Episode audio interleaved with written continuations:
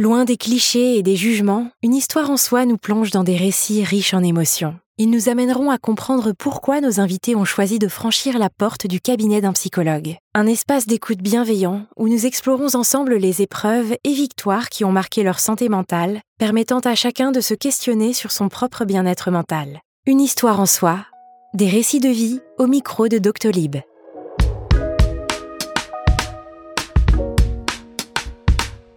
Comment la grossesse et le postpartum bousculent-ils la santé mentale des femmes? L'annonce, le suivi médical, l'accouchement et l'arrivée du bébé sont autant d'événements qui marquent la vie des femmes, mais aussi l'équilibre du couple. Justine revient sur cette période pleine de changements, en mettant en lumière les défis émotionnels et psychologiques qu'elle a pu relever. Dans la seconde partie de cet épisode, Aude Guérito, psychologue clinicienne et psychothérapeute, nous apportera un éclairage et des conseils sur l'impact de la grossesse et du postpartum sur la santé mentale. Du coup, c'est, je m'appelle Justine, j'ai 27 ans, je suis infirmière de profession et j'ai une petite fille de 3 ans et demi. Et je suis aussi la créatrice du compte Instagram Le Postpartum. Je suis l'aînée d'une fratrie, on est trois sœurs. Euh, j'ai une maman et un papa qui sont toujours ensemble. J'ai eu un papa qui était beaucoup axé dans le, la tête dans le, le, guidon, le travail, etc., etc. Et une maman qui, elle, était... Euh, sa, mission, c'était de s'occuper de nous à 100%. Elle était dévouée à ses, filles à 100%. C'était un choix, ça lui plaît. Donc on a eu euh, cette chance-là d'être accompagnée tout le temps dans notre enfance et du coup d'être très maternée. Euh, alors du coup, ça a eu ses avantages et ses inconvénients, on va dire, dans ma construction, parce que je pense que euh, le fait qu'elle nous ait beaucoup materné comme ça euh, a amplifié une certaine anxiété en fait qui s'est développée au fil, au, fil du temps où j'ai grandi. parce que ben, ma maman nous couvait beaucoup, avait beaucoup peur pour nous, etc. Donc forcément, nous, le... enfin, moi, je sais qu'en tout cas, je l'ai je l'ai facilement euh, projeté dans, mes expériences de vie après quand j'ai commencé à, devenir un peu plus indépendante. Et ça a été un frein pour pas mal de trucs, cette anxiété qui était toujours au creux de moi d'avoir peur de tout parce que bah, je pense que maman nous ayant couvé et ayant peur de tout pour nous. Derrière, euh, ça s'est projeté sur moi. Donc ça, c'est une anxiété que j'ai toujours eue avant même d'être maman, etc. J'avais cette anxiété quand même qui était pas mal présente. Hein et qui déjà me dérangeait beaucoup. Mais bon, je faisais un peu avec. Euh, et du coup, de côté de mon papa, qui était très présent, euh, qui était présent par sa présence, mais c'est vrai que tout le côté affectif, maternel, etc., c'est uniquement maman. On l'avait pas du tout avec papa. Je vais remonter à mon adolescence parce que, bah, du coup, ayant eu une petite sœur, euh, donc quand j'avais 15 ans, ma petite sœur est née. Donc c'est vrai qu'avec mon autre sœur Mathilde, on a pu vivre, vraiment voir l'arrivée d'un enfant en étant assez consciente parce que 15 et 13 ans, bah, voilà, on, on voit ce que c'est, Et surtout, bah, s'impliquer euh, s'impliquer dans ça parce que du coup, notre maman, euh, elle, nous sollicitait beaucoup, etc. Et c'est vrai que moi, à cette époque-là, je me disais, mais c'est une contrainte de fou. Je disais, moi qui veux être indépendante, etc. Euh, il faut vraiment vouloir avoir envie de cette direction-là, de s'occuper de quelqu'un, que quelqu'un dépende de nous, etc., etc. Et je sais que ça me faisait pas forcément envie. Et au fur et à mesure, j'irai vers mes 17, 18 ans. Euh, j'avais pas cette envie euh, de maternité et je l'ai jamais eu hein, au jour d'aujourd'hui. Enfin, j'ai jamais ressenti comme certaines femmes peuvent le dire. Euh. Mais à 17-18 ans, du coup, pour y revenir, je me disais peut-être que c'est quelque chose qui peut être envisagé, mais quand on a envie d'une expérience nouvelle avec une personne qu'on aime, etc. Pourquoi pas au final? Si c'est une, expérience partagée qui peut euh, nous apporter d'autres dimensions, vivre quelque chose ensemble, qui peut être ben, cool, etc. Donc pourquoi pas? Et c'est vrai que euh, ben, en grandissant, je rentre dans l'âge où ben, les personnes autour de moi, ou même les, injonctions sur une femme, il faut que voilà, on commence à parler de maternité, etc. Donc j'avais, on va dire, des schémas qui commençaient à se présenter à moi sur ce qu'est la maternité, sur comment on me la montre, etc. Donc c'était quelque chose de forcément très idyllique. Mais voilà, vraiment le truc spécial euh, en fait à vivre dans sa vie que je sentais autour de moi aussi ce côté où on te fait croire que pour être une femme épanouie, il faut passer par la maternité. Du coup, c'est à peu près à la vingtaine aussi que j'ai rencontré mon, mari actuel. Euh, donc du coup, bah, euh, on a très vite entamé une relation sérieuse où voilà, bon, j'étais à l'aise dans cette relation, etc. Euh, entre-temps, j'ai commencé mes études d'infirmière, donc bon, évidemment, le, côté enfanté n'était pas du tout présent, enfin, on n'en parlait pas. Mais en tout cas, je, sentais que je rentrais dans une relation qui me convenait et dans laquelle je pouvais me projeter. Quand j'ai fini mes études, voilà, on avait cette, cette, dynamique de se dire, bah là, du coup, le mieux pour toi, c'est ben on, on, s'installe officiellement ensemble parce que c'est vrai quand j'étais dans les études, on oscille un, un, peu entre deux domiciles. Donc là, on, on des étapes, on s'installe bien et puis ce serait bien que tu trouves un CDI pour pouvoir du coup voilà se sécuriser financièrement et que si derrière on a des projets, donc immobilier ou bébé, ben du coup ça pourrait. C'est quelque chose où on s'est dit on va sécuriser, on va on va mettre tout de notre côté, tout, tout va être organisé pour se dire ben voilà on va on va faire un enfant, on a des situations stables et on en a envie. Alors moi quand je parlais d'envie, quand on en a discuté, c'était moi, comme j'ai toujours dit à mon mari, aux gens, chaque fois qu'ils me posent la question de comment c'était venu cette envie de dire on fait un enfant, euh, ben, on en a discuté et en fait j'avais envie de voir mon mari papa et lui avait envie de me voir maman. J'avais envie de concrétiser notre amour par un, par un bébé.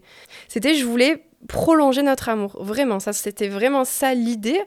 Et du coup, quand j'en même quand j'en parle maintenant, il y a pas le, mot maternité finalement, il n'entre pas en jeu. C'est vraiment prolonger notre amour et de se voir en fait dans ce rôle et de vivre cette expérience euh, à deux. Déjà, j'avais peur d'avoir du mal à tomber enceinte parce que j'ai eu des problèmes plus jeunes au niveau gynéco et on m'avait expliqué que de ce que je retiens, j'aurais pu avoir une stérilité précoce. Donc déjà, euh, on s'était dit, bon, est-ce que je vais arriver à tomber enceinte, etc. Donc il y avait déjà une pression vis-à-vis de ça.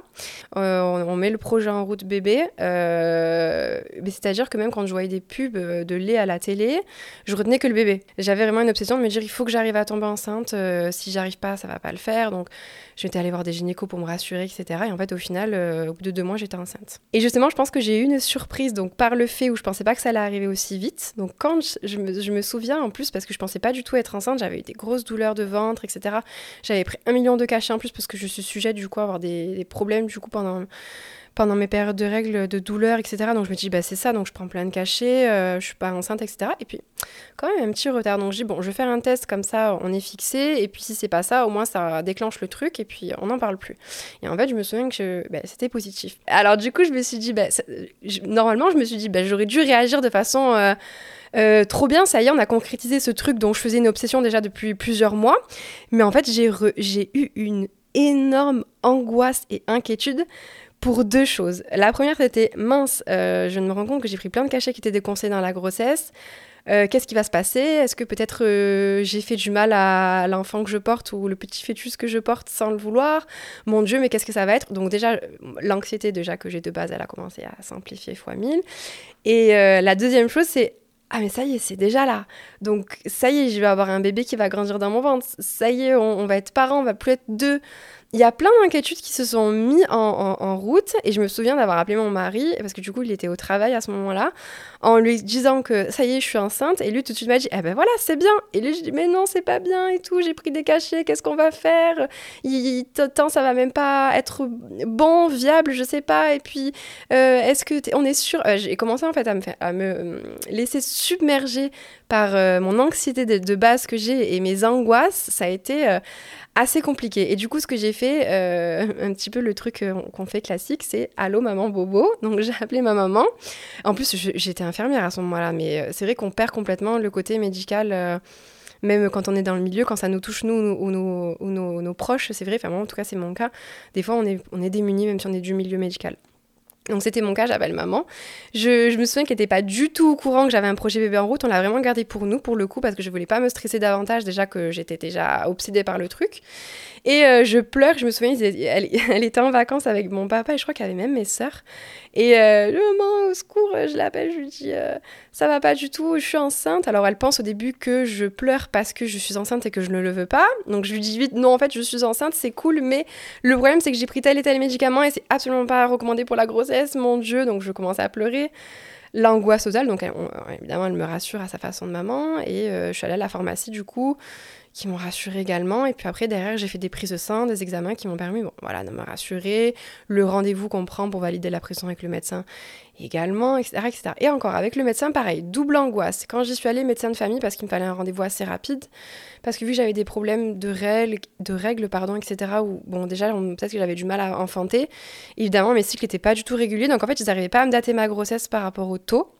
Et, je me souviens que le médecin a dit texto Bon, euh, il est possible qu'il euh, me tutoie, du coup, c'est le médecin de famille, que tu fasses une fausse couche. Ça arrive. Euh, mais voilà, ça correspond pas, les dates et le taux sont pas bons. Donc il m'a laissé ça du but en blanc.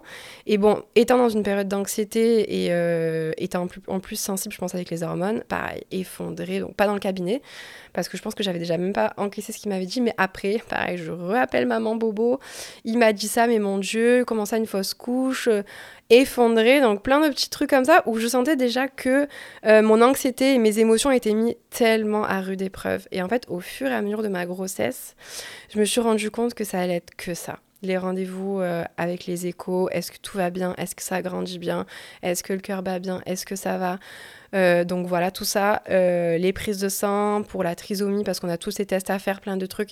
Et à chaque fois, il y avait une il n'y avait jamais de jus répit, donc je m'angoissais beaucoup et je stressais beaucoup. Et heureusement que j'ai un mari qui est complètement à l'opposé de moi. Donc lui, c'est, il est très terre à terre. Il arrive à, mesurer un peu tout ça, on souffle, on prend les choses comme elles viennent, détends-toi. Donc ça, heureusement, parce que sinon, je sais pas comment on aurait fait avec mon stress. Et euh, surtout à prendre conscience que du coup, mes actes, mes émotions et tout, euh, tout ce que je pouvais vivre et ressentir avait un impact sur le bébé que je portais. Mais j'avais dit à mon mari, mais moi, je suis pas prête à subir ça, en fait. Euh, est-ce qu'on a bien fait? De se lancer dans ce projet bébé. Parce que là moi je suis pas prête. Si des... pour vivre des trucs comme ça là j'avais dit à mon mari c'est non. Tellement j'étais j'étais euh, j'en pouvais plus de, de ce que l'infection que je vivais. Je pense que au fond je me dis peut-être que c'était ça aurait été des signaux peut-être qui m'auraient dit un accompagnement à ce moment-là aurait pas été euh, aurait été peut-être pas mal. Et euh, c'est vrai que moi, maman, comment je vais, comment je vis ma grossesse, à aucun moment dans on va dire l'accompagnement classique euh, d'une femme enceinte, il y a eu ce il y a, eu ce, sujet qui a été abordé. Je me rends compte qu'il y avait plein de signaux auxquels j'aurais peut-être dû tiquer et que si j'avais su, parce que maintenant, en ayant été informée, etc., je sais que ça existe totalement des prises en charge psychologiques de la femme enceinte, pardon, pour pouvoir que, ben voilà, préparer l'arrivée du bébé, savoir comment elle va, comment elle vit sa grossesse, ou ses émotions tout simplement.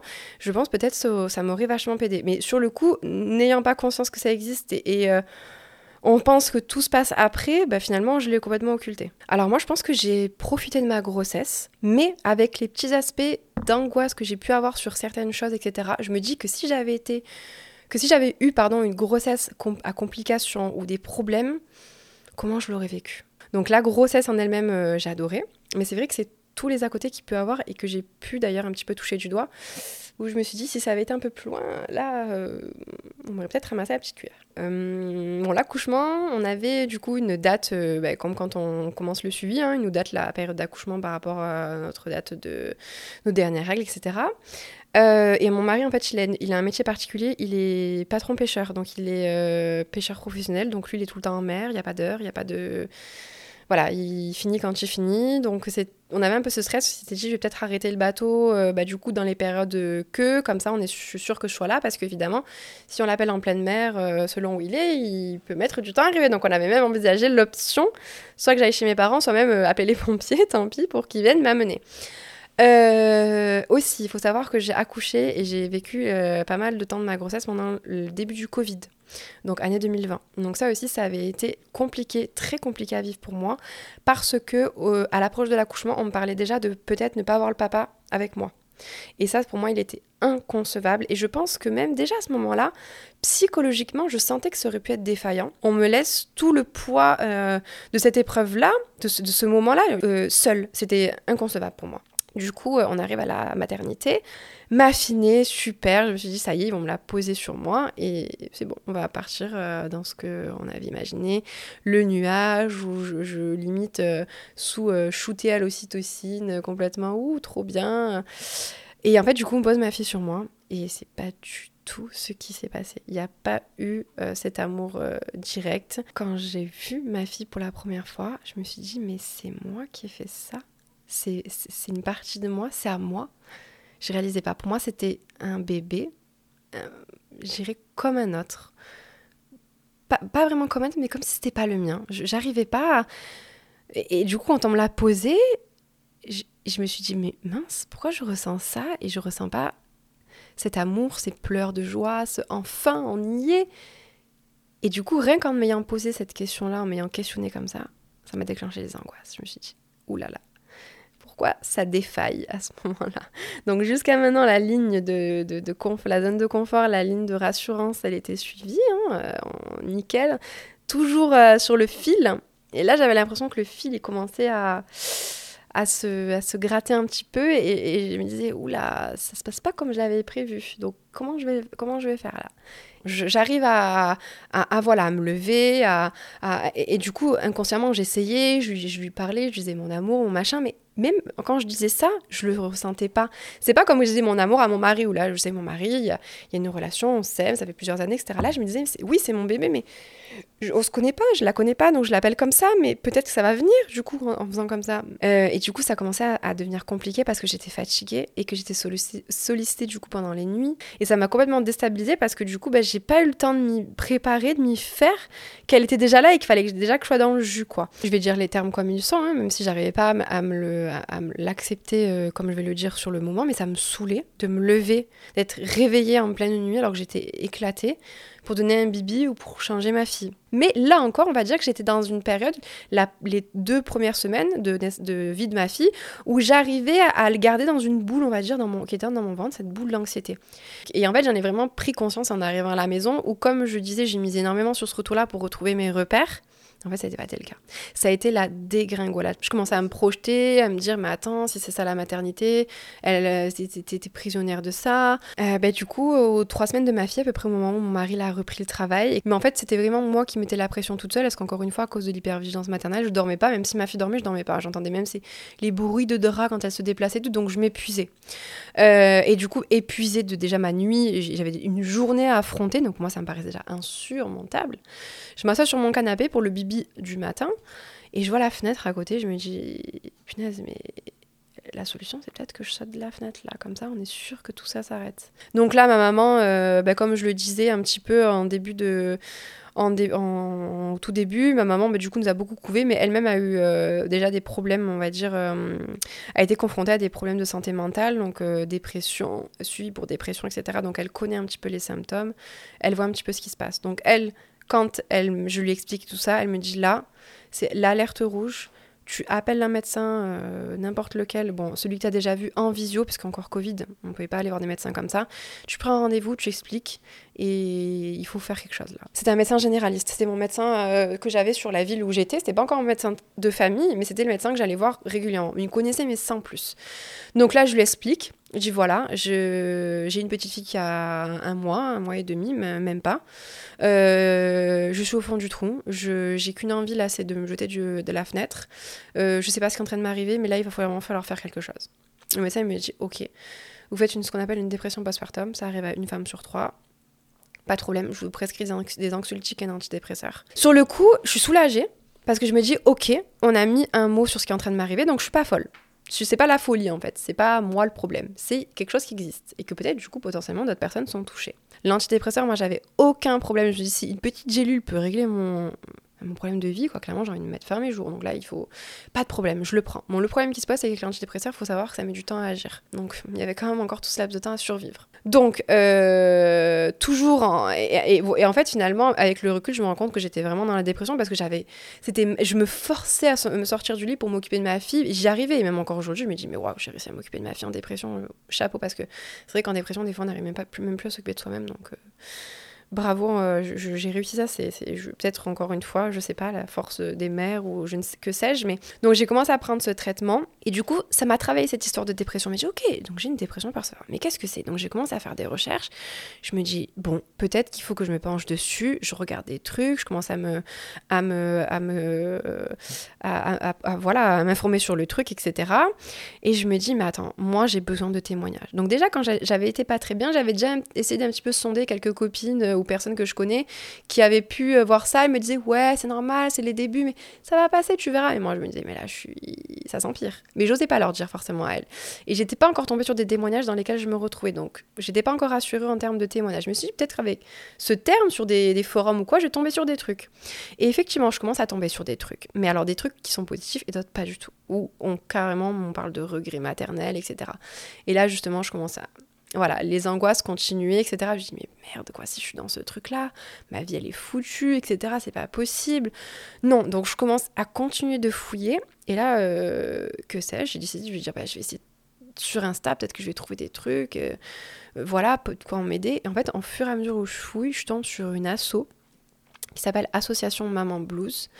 Euh, parce qu'évidemment, le médecin qui m'a prescrit les antidépresseurs m'a dit là, c'est cas extrême d'urgence, euh, et vu ton état, et vu le contexte actuel, on ne peut pas intervenir euh, immédiatement, parce que de toute façon, plus je te vois en visio. Tu prends tes traitements, et par contre, il va falloir que tu, prennes une psy. que tu fasses un suivi psychologique. donc je m'étais dit déjà, bon, moi les psys, c'est pas, ça me dérange pas. Je me disais, ça peut être long. Et moi, du coup, c'est vrai que vu que j'étais dans une période euh, où j'avais quand même envie de me suicider, hein, je me disais, mais il faut pas que ça soit long, faut que ça soit rapide, sinon peut-être que ben, je passerai à l'acte, je ne sais pas. Mais bon, je savais que ça pouvait être quelque chose de bien, mais j'avais peur que ça soit pas fait, soit pas à temps, quoi. Et oui, dans l'enfance, c'est vrai que j'ai été confrontée à des pédopsychiatres. Alors, je ne saurais pas dire plus exactement pourquoi. Mais on a parlé. Je crois avait des histoires de cauchemars, petites, des choses comme ça. Euh, de mes ententes avec mon papa aussi, on avait essayé de faire des médiations, etc. Bon, bah, je pense qu'avec le recul aujourd'hui, ce n'était pas sa faute à proprement parler. C'est que lui n'arrivait pas à exprimer euh, son amour parce qu'il ne l'a pas appris avec sa maman. J'avais déjà été du coup confrontée à, des psychologues, donc j'avais pas un mauvais regard sur ça, bien au contraire. Mais je me suis dit, étant donné la problématique que j'ai, là on parle pas juste d'anxiété générale ou de phobie, euh, c'est quelque chose de déjà quand même que je connaissais pas en étant dans le milieu médical. Je me est-ce qu'il y a vraiment quelqu'un qui va pouvoir me suivre quoi? Et en fait, comme, comme je disais, j'ai creusé, j'ai fouillé sur les réseaux et je suis tombée sur une asso Association Maman Blues. Et en fait, en commençant à lire les posts, etc., qui postaient, je me suis retrouvée. Je me suis dit, oh punaise, ça y est, enfin, en fait, je ne suis pas seule dans ce cas-là. Peut-être qu'il y a des solutions qui existent. Parce que du coup, comme je mettais ça sur, entre guillemets, le dos de la maternité, et que bah, quand on devient mère, on l'est pour la vie, je me disais, c'est foutu. Je serai dans cette situation-là pour toujours. Mais là, il y a des, des, personnes qui ressentent ça, il y a d'autres choses qui existent, ok. Donc j'écris un petit mot à la, personne sur Insta, je j'explique tout ce que je vis, tout ce qui se passe, et là elle me dit ok, donc j'explique qu'on m'a décelé une dépression postpartum, est-ce que qu'est-ce que c'est, est-ce que vous connaissez des personnes dans mon cas, est-ce qu'on s'en sort, est-ce qu'un jour on vit une vie normale, une vie heureuse, etc. Donc elle m'explique, elle me rassure, et elle explique, elle se présente, elle dit nous on est une asso où euh, effectivement on intervient sur des mamans un petit peu dans ton cas, en fait on va te mettre en relation avec notre réseau de euh, psychologues et même de psychiatres dans la, paternité, la parentalité, dans les dépressions postpartum, etc., proche de chez toi. J'ai dit, mais trop bien, etc. Euh, ben là, c'est un cas urgent, il faut absolument que vous me donniez le nom d'une thérapeute. Pas de souci, donc il me donne le nom d'une première thérapeute. Mais bon, à ce moment-là, c'était pas le problème au niveau du, où c'était, puisque ben, en fait, tout se faisait encore en visio avec le Covid. Donc j'en prends une, du coup, je prends mon petit rendez-vous sur Doctolib et tout, génial, on pouvait faire ça en visio, donc parfait. Euh, le plus rapidement possible, je m'étais dit, je m'arrange, je m'en fiche, ma maman viendra garder ma fille ou mon mari. Voilà, donc je prends mon rendez-vous, etc. Donc j'explique, donc elle, elle se présente, ça c'était une. Voilà, elle me met vraiment en confiance et tout, cool, etc. Donc je vois que c'est une personne qui a l'habitude de faire face à des situations comme la mienne. Elle se présente plus, elle me dit qu'effectivement, euh, beaucoup de mamans sont dans mon cas, mais c'était plus du, euh, de la réassurance. En fait, donc c'était c'était bien déjà pour désamorcer un peu le truc. Moi, j'avais besoin de comprendre. Et c'est vrai que c'est ça en fait qui pour la du coup, j'ai pas poursuivi avec cette psychologue tout simplement parce qu'elle était vraiment bien. Mais euh, en fait, elle avait la réassurance que ma maman pouvait avoir avec moi. Mais ça va pas. Alors elle m'expliquait, elle me dit quand je lui expliquais des choses, elle me disait "Mais ça c'est normal, ça va passer, ne vous inquiétez pas. Là, vous voyez aujourd'hui, vous avez réussi à faire ça, etc." je disais, mais moi je m'inquiète, etc. Je vois que je pense quand même à des idées, à des idées suicidaires, etc. Est-ce que c'est, ça va, je vais m'en sortir? Mais oui, ça va aller, etc. Donc il y avait une réassurance qui, sur le moment, du coup, me soulageait, mais j'avais pas ces clés et j'avais pas l'impression d'entamer un travail pour essayer de comprendre et d'arriver justement à vivre cette vie normalement ou d'accepter ce qui m'arrivait. Donc du coup, j'ai recontacté Association Maman Mousse parce que je sentais que mes, mes, envies, mes envies suicidaires se sont amplifiées. Je me dis, euh, j'ai quand même pris la perche qu'on m'a tendue, mais j'ai pas l'impression qu'il y a quelque chose qui se déclenche. Donc j'arrive quand, même, à analyser mon état. J'ai conscience de dans l'état dans lequel je suis et j'ai envie de m'en sortir. D'ailleurs, rapidement, je pense, mais trop rapidement, parce qu'on arrive. Ce qu'il faut comprendre, c'est qu'il y a un travail à faire. Euh, et ça, c'est vrai que quand on est dans le truc, on a envie que ça se règle de suite, mais bon. Mais dans l'heure qui suivait, je sentais que ça revenait. Et il y a un matin, justement, où c'est revenu à fois mille. Et là, j'étais vraiment au bord du suicide. Tellement j'ai appelé SOS Suicide. Hein en leur expliquant que là, parce que du coup, cette psychologue-là était quand même super euh, joignable, elle me disait, mais si ça va vraiment pas, n'hésitez pas et tout. Mais là, malheureusement, elle pouvait pas. Donc j'avais appelé SOS Suicide, etc. Et, euh, Du coup, je leur ai expliqué, bon, déjà ce que je ressentais, et évidemment, eux, ils, sont attentifs à derrière, est-ce qu'on est suivi, etc. Donc, je leur ai expliqué que oui. Et j'avais déjà verbalisé que je sentais qu'il n'y avait pas ce feeling. Donc, je m'étais dit, bah, j'ai rien à perdre, au final, je vais recontacter Association Maman Blues, ils doivent avoir un autre panel de professionnels à me proposer.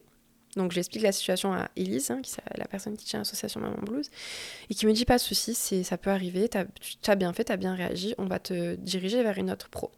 Donc elle me donne le nom d'une autre pro, super. En fait, la praticienne, elle bossait dans un cabinet qui n'était pas son cabinet à elle.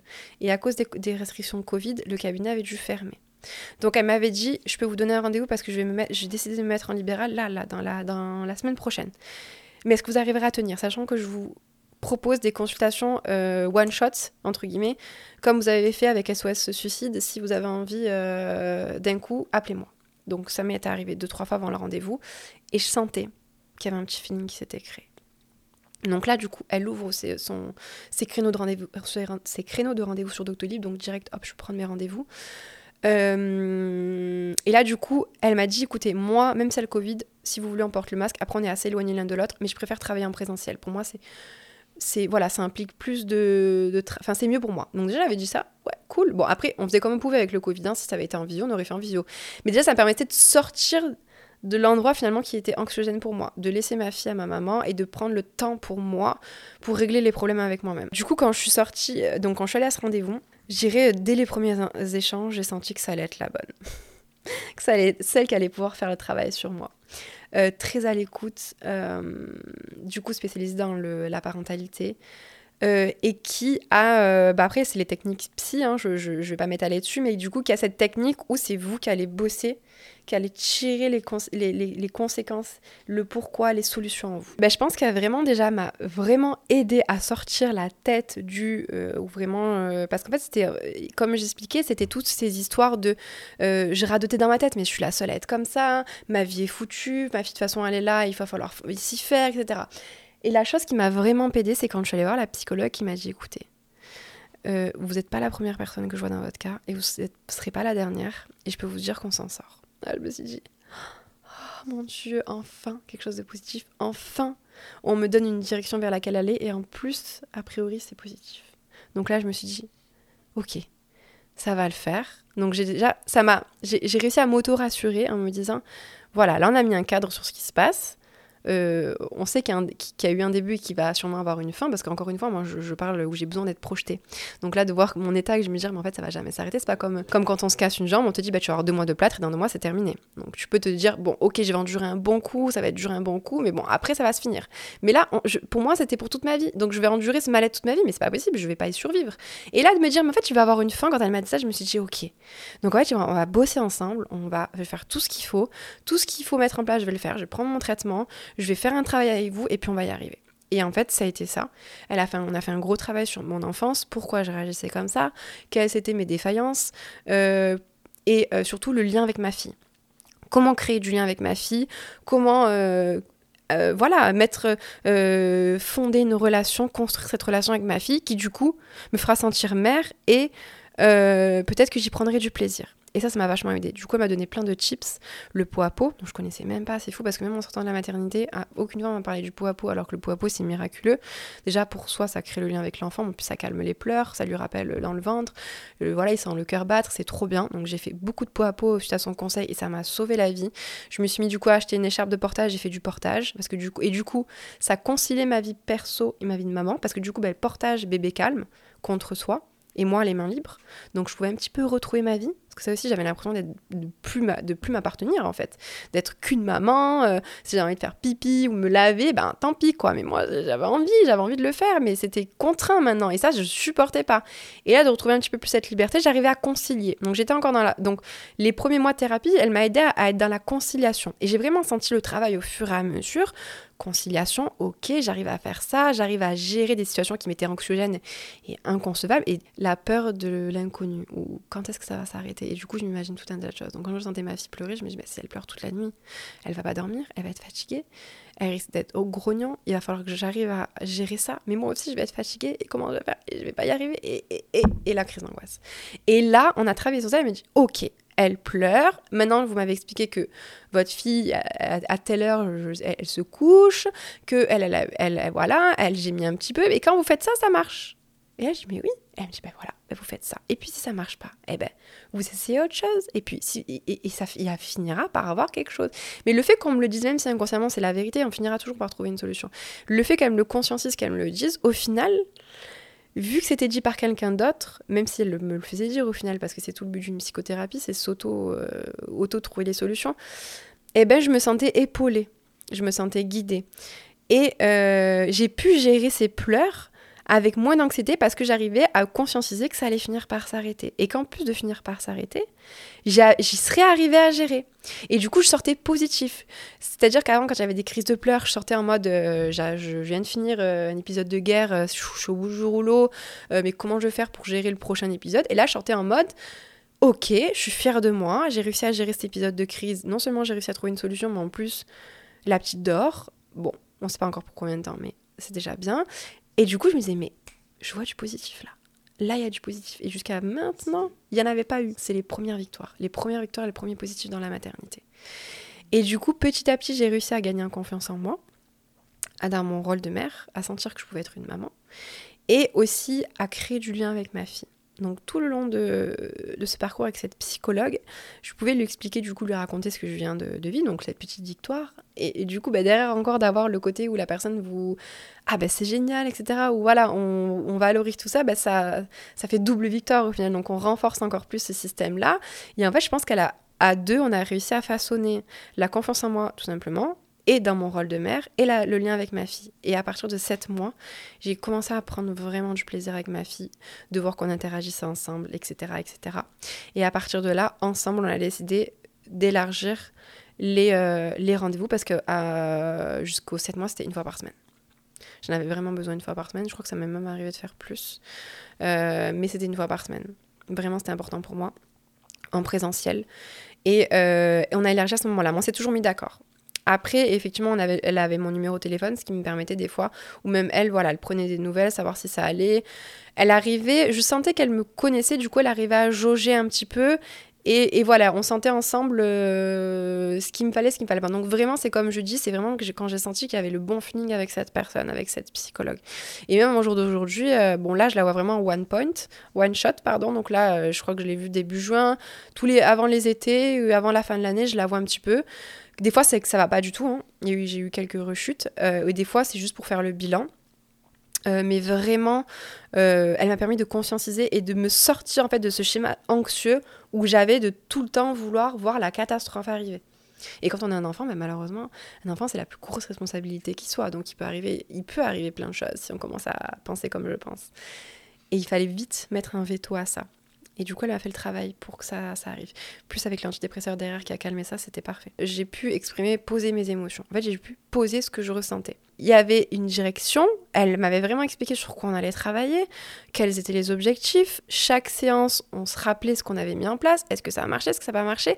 Et du coup, j'ai vraiment pu voir qu'il y avait un travail qui, du coup, allait être euh, bénéfique sur le long terme. Puisque du coup, ben, ça, ça c'est venu guérir certaines euh, choses que j'avais déjà avant d'être, mère, hein, et qui en fait sont ressorties fois mille. Hein. Je pense que c'était trauma de l'enfance, etc. Et on dit que de toute façon, l'enfant intérieur ressort quand on devient maman. Moi, je pense que j'ai vécu ce, ce, ce, ce, profil-là à 100%. Donc, il fallait que je guérisse ça, que je soigne ça. Là, c'était plus juste être rassurée, m'exprimer, c'était travailler sur moi. Et la psychologue, elle a pu m'offrir ça, un travail qui, du coup, c'est solidifié avec les séances au fur et à mesure et du coup me sert dans maintenant. Et, maintenant, euh, voilà, j'ai acquis un truc euh, euh, mental, psychologique qui n'aurait pas été possible sans ma psychologue. J'avais l'impression au tout début de la relation que c'était à sens unique. Moi, je m'occupais d'elle, je m'occupais d'elle, je me donnais pour elle. Mais j'avais pas de retour. C'était, c'est vrai que c'est un peu barbare ce que je vais dire, mais un nourrisson au début, c'est un tube digestif. Ça mange, ça fait caca. Et il faut changer, il faut donner à manger. Il n'y a pas d'échange émotionnel. Et moi, je suis très dans l'émotionnel. Et même avec mon mari, on est très fusionnel à ce niveau-là, je le vois. Et j'avais pas ça. Et à 7 mois, on a commencé à l'avoir parce que ben, elle me souriait, elle me reconnaissait. Je, je sentais qu'elle me considérait. Donc, du coup, qu'il y avait un échange, voilà, que je comptais pour elle. Et il y avait cette reconnaissance-là que je pense que je cherchais en fait dans mon rôle de mère. Et au fur et à mesure, ça s'est renforcé, bah, du coup, parce que bah, il y a eu les mamans, donc euh, je sentais que j'appartenais pour elle, euh, j'étais quelqu'un, j'étais sa maman, donc là, on commence à, ressentir ce petit truc, ah voilà.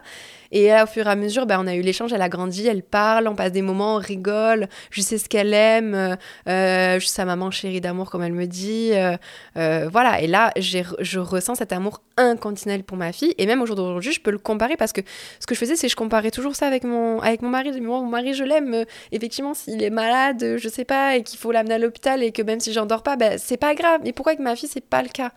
Parce que je ressentais pas ce truc. Et là, ben, maintenant, je le ressens et je dis, ben, c'est pas le même amour, hein, comme j'ai mon mari, comme j'aime ma fille, mais il y a cet amour inconditionnel que j'ai pu construire et ressentir pour moi, c'est se construit, c'est une relation comme une autre. Et au jour d'aujourd'hui, j'arrive à passer au-dessus de certaines situations. Tout simplement, l'exemple typique, il y a eu la rentrée.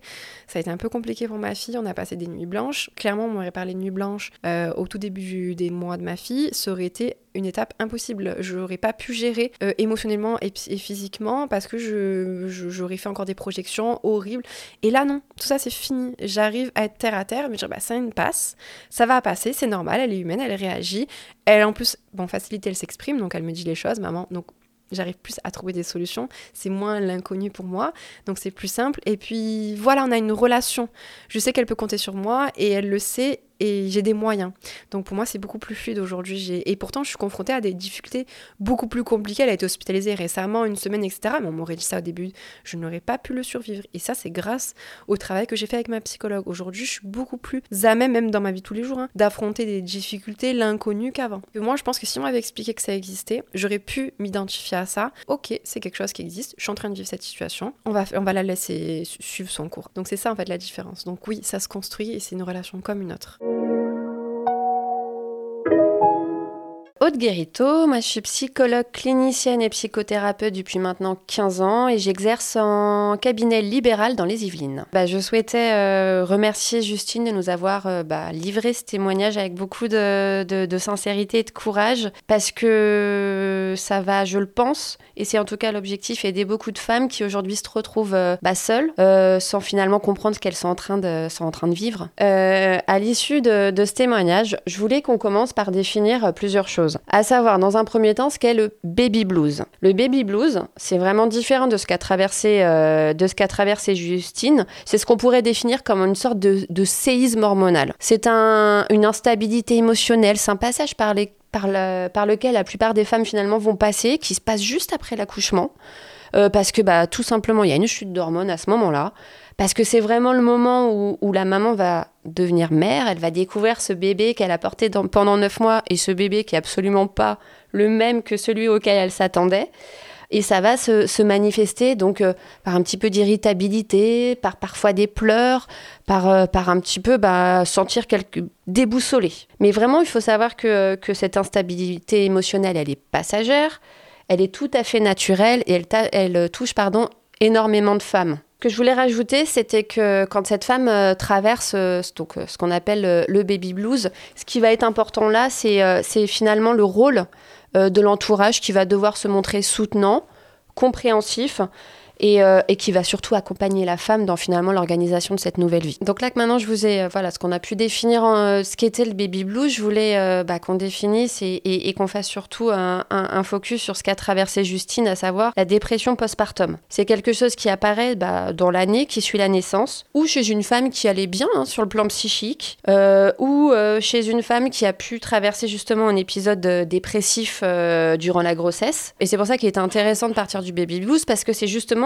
un baby blues qui persiste et qui s'aggrave. Donc voilà, là on est c'est différent parce qu'on n'est pas juste dans un sentiment de, tristesse que peut recevoir cette femme qui que peut ressentir pardon cette femme qui, traverse un baby blues. Là on est dans quelque chose de, de, beaucoup plus grave parce que je pense qu'il faut aussi poser les mots. Euh, et là on est dans, dans une maladie. La dépression postpartum, faut le savoir, ne part voilà, ne passera pas toute seule et aura effectivement besoin d'une prise en charge psychologique. Ce qu'on va retrouver, et, Justine nous, le décrivait avec beaucoup de justesse, ça va être des troubles du sommeil, des troubles de l'alimentation, aussi bien avoir des difficultés, voire même ne plus s'alimenter du tout, voire même avoir des difficultés à nourrir son bébé. Euh, par exemple, c'est des tétées qui vont être très longues ou un biberon qui, euh, qui va être difficile à prendre pour le, pour le bébé. Euh, quelque chose qui va, qui va ne pas se passer de façon sereine. C'est un sentiment de culpabilité que va ressentir euh, la maman. Bah, cette culpabilité de, sur plusieurs plans. Est-ce que finalement je suis à la hauteur pour mon enfant? Et aussi, est-ce que bah, je me sens peut-être coupable d'avoir fait ça? Pourquoi je me retrouve là aujourd'hui avec un bébé? Est-ce que finalement j'en avais vraiment envie? Est-ce que j'ai pas fait un mauvais choix? La femme, alors au-delà de la fatigue, elle va ressentir un épuisement un épuisement parce qu'en fait, elle peut arriver, et c'est d'ailleurs, euh, euh, Justine a posé aussi très bien les mots, euh, elle s'empêchait de dormir. Son, son, mari l'a surprise trois heures au-dessus du berceau, elle, comme si en fait, on, on, pouvait même plus prendre ce temps bah, pour recharger ses batteries, parce que c'est ça, dormir, parce qu'il pouvait arriver quelque chose à tout moment à ce petit bébé. Euh, donc bah épuisement parce que parce que quand on dort pas, quand on a un nouveau-né, quand il y a un nouveau rythme, c'est une difficulté à s'occuper du bébé. On prend pas de plaisir finalement à s'occuper de ce petit être. Euh, pas de plaisir même dans les tâches du quotidien pour lesquelles avant bah, finalement euh, on en avait du plaisir. énormément de dévalorisation de la part, de, la part de, la, de, cette femme qui vient de devenir mère et un sentiment de dépassement. je me sens complètement submergée et je me sens complètement incapable de m'occuper euh, de ce bébé. On peut même euh, avoir des femmes qui traversent ce qu'on appelle euh, des phobies d'impulsion. Est-ce que se dire pendant un fragment de seconde, mais est-ce que je vais pas faire mal? Est-ce que je vais pas blesser? Est-ce que je vais pas faire du tort? Est-ce que je vais pas faire mal à cet enfant? Tous ces symptômes sont extrêmement, euh, extrêmement douloureux. Et comme je le disais tout à l'heure, bah, c'est une maladie. On peut pas s'attendre à ce que ça passe tout seul. Et c'est pour ça que, que quand, euh, quand euh, la femme ressent, ressent tous ces symptômes, il est absolument indispensable de trouver un professionnel qui pourra la prendre en charge. Ce qui est difficile pour la femme en fait qui traverse cette dépression postpartum, c'est que bah évidemment, elle s'attendait pas à ressentir tout ça et c'est que surtout ça reste un tabou. Au-delà du fait qu'elle ne comprenne pas à ce moment-là pourquoi elle n'est pas absolument épanouie comme elle pense qu'elle aurait dû l'être et pourquoi elle traverse tout ça, bah il va falloir en fait à ce moment-là qu'elle trouve la force d'en parler autour d'elle. C'est pour ça que avant même qu'elle puisse en parler, l'entourage doit être présent, donc présent dans l'organisation euh, de, bah, de justement euh, presque de l'intendance de cette nouvelle vie, euh, et présent aussi en ne sous-estimant pas, en ne dévalorisant pas la mère et surtout ce qu'elle ressent à ce moment-là. C'est-à-dire que si, si vous avez une, une femme qui, qui, vous voilà qui dit à son mari que qu'elle en peut plus, que c'est extrêmement difficile, qu'elle a même envie, de, bah, on va être très clair, de se suicider parce que quand on traverse une dépression postpartum, il peut y avoir effectivement des idées suicidaires. C'est pour ça que je vous disais, c'est pour ça que je disais que c'était extrêmement grave. Donc pas de sous-estimer le mal-être qu'à ce moment-là euh, la femme est en train de vivre et qu'elle puisse et que cet entourage justement puisse se dire ok je suis là j'assure l'intendance maintenant la je vais passer le relais au sens euh, relais euh, à un professionnel. Quand on est un psychologue euh, qui reçoit bah, lors du premier rendez-vous une femme qui, qui traverse une dépression postpartum, ce qu'il faut à ce moment-là, c'est lui dire qu'elle n'est pas toute seule, que ce qu'elle traverse, bah, il y aura une issue. Elle, elle explique d'ailleurs très bien, Justine, et que en fait, elle puisse, et c'est le rôle du psychologue à ce moment-là, poser de mots sur ce qu'elle traverse, qu'il n'y ait pas de, de tabou à dire que oui, c'est plus que compliqué. Oui, elle se demande même si elle regrette pas d'avoir fait ce choix de devenir mère, et que nous, en tant que thérapeute, on peut tout écouter, on peut l'accompagner pour justement qu'elle puisse arriver, parce que c'est ça finalement l'objectif, c'est qu'elle se sente elle-même bah, épanouie et en tout cas qu'elle puisse prendre bah, pleinement ce rôle de mère ah, et la mère qu'elle a envie d'être. Et que justement on puisse l'accompagner, parce que c'est ça notre rôle aussi, bah, à créer du lien avec son enfant. Parce que quand je, quand je disais que euh, la maman ne prend pas plaisir à s'occuper de, de, son enfant, c'est-à-dire qu'elle va en prendre très bien soin, elle va lui donner, euh, même si c'est difficile, elle va même être dans cette, cette hyper-vigilance. Mais finalement, un, un, lien serein, un lien réconfortant, quelque chose d'entourant pour l'enfant, ça va être ça aussi notre rôle. Et notre rôle vraiment, c'est de lui dire que là, dans notre cabinet, elle pourra tout dire, qu'il n'y a pas de tabou, qu'elle n'est voilà qu'on va lui dire que bah, qu'elle est pas enfin voilà qu'elle est pas toute seule. L'idée aussi quand on prend en charge une personne euh, bah, qui souffre de dépression postpartum euh, l'accompagner c'est aussi de comprendre dans son histoire ce qu'elle a traversé quel est son rapport elle à la maternité si elle a déjà vécu des événements trop, voilà traumatiques comment s'est passé l'accouchement. Enfin ça va être toutes ces questions là qu'on va aborder avec euh, avec la patiente. Évidemment ça, ça, ça va s'affiner en fonction de, de chaque patiente parce qu'elles n'ont évidemment pas toute la même histoire. Et, et vraiment qu'elles aient ce lieu bah, ce lieu sécurisant, qu'elles sachent qu'elles ne sont pas seules et surtout, surtout, bah, il y a une issue à tout ça, il y a une solution à tout ça. La, chose euh, sur laquelle j'avais aussi envie d'insister, c'est finalement cette société dans laquelle on évolue aujourd'hui et qui, euh, nous renvoie finalement une image euh, même qui nous renvoie ou qui nous donne même l'injonction d'être une mère, finalement une mère parfaite, une mère, une super maman, une mère euh, qui va, et, là encore Justine l'explique très bien, une mère qui va tomber amoureuse de son enfant dès le premier regard et, euh, et nous envoie finalement une, une, image absolument idyllique de la maternité. moi ce que je dis, ce que je dis souvent à mes patientes, parce que j'accompagne aussi bien des, des, des patientes qui, vivent une dépression postpartum, mais j'accompagne aussi des patientes bah, au moment de l'annonce de leur, de, voilà, de, leur grossesse. Et on traverse aussi euh, bah, bah, cette question de la maternité ensemble et de leur dire que finalement, euh, malgré tout ce qu'on peut voir, malgré tout ce qu'on peut lire, malgré tout ce qu'on peut entendre, la maternité euh, ne se passera de toute façon pas comme on va lui témoigner, comme on va lui montrer, comme on va lui faire dire, comme on va... c'est pas cette image idyllique. Ça ne veut pas dire que ça va mal se passer, mais juste se dire que de toute façon, dans une euh, grossesse, dans un accouchement ou euh, dans une euh, finalement maternité, rien ne se passera comme prévu. Et ça, c'est ça, je pense qu'une fois qu'on le sait, ça libère une certaine pression parce que on a le droit de se poser des questions, on a le droit de se dire bah oui, quel genre de mère je vais être, est-ce que est-ce que moi aussi finalement je vais tomber amoureuse de mon bébé, est-ce qu'il va être beau et si, et si finalement ça se passe pas comme ça? Parce qu'il y a de grandes chances que ça se passe pas comme ça. Ça ne veut pas dire que ça se passera mal. Ça, ça se passera de toute façon différemment que ce à quoi on s'attend. Parce que euh, Justine, par exemple, nous expliquait sa grossesse euh, qu'elle adorait vivre. On a le droit de, ne pas adorer être enceinte. Il n'y a pas de tabou à ça. Euh, on, a le droit d'être une, une, d'être une mère bah, qui n'est pas parfaite, et bien heureusement, parce que je peux vous assurer, quand on reçoit des, des patients qui ont eu justement des parents parfaits, c'est très compliqué après pour l'estime de soi. Donc, euh, bah, on, est une, on est la mère qu'on a envie d'être finalement. Et je pense qu'à partir du moment où on se dit ça, c'est beaucoup plus léger, parce que parce qu'on peut pas... Euh, forcément euh, s'épanouir dans le rôle de mère, parce que c'est ce que nous livre un moment, un moment dans son témoignage Justine. on lui a envoyé en fait l'image d'une femme finalement ne, ne peut être qu'accomplie qu'à travers la maternité.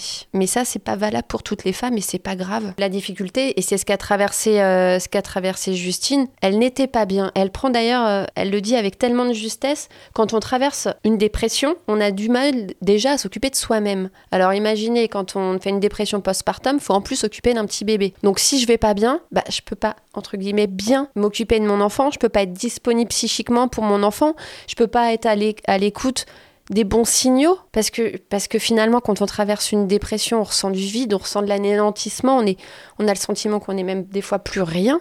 Alors comment je vais pouvoir bien prendre soin de mon enfant? Donc oui, si nous-mêmes on ne va pas bien, et on a le droit, en fait, même si on est maman, on a le droit de dire c'est compliqué, on a le droit de ne pas aller bien. Par contre, voilà, ce que moi forcément je vous recommande, c'est de se faire accompagner, d'être prise en charge pour aller mieux. Je, ce qui me semble aussi important, et, euh, Justine, là encore, nous, nous l'a très bien expliqué à travers son témoignage, il faut surtout donc être prise en charge effectivement par un, par un professionnel. Et là encore, euh, par le professionnel qui nous correspond. Je dis toujours à mes patients que bah, finalement, euh, la, première, la première séance avec un psychologue, c'est une rencontre. Voilà, c'est une rencontre. Des fois, ça se passe très bien. Euh, et des fois, on se dit, bah, eh ben, non, il je, n'y a pas ce petit feeling, il n'y a pas ce petit quelque chose qui fait que j'aurais envie de me confier. Bon, bah, c'est pas grave.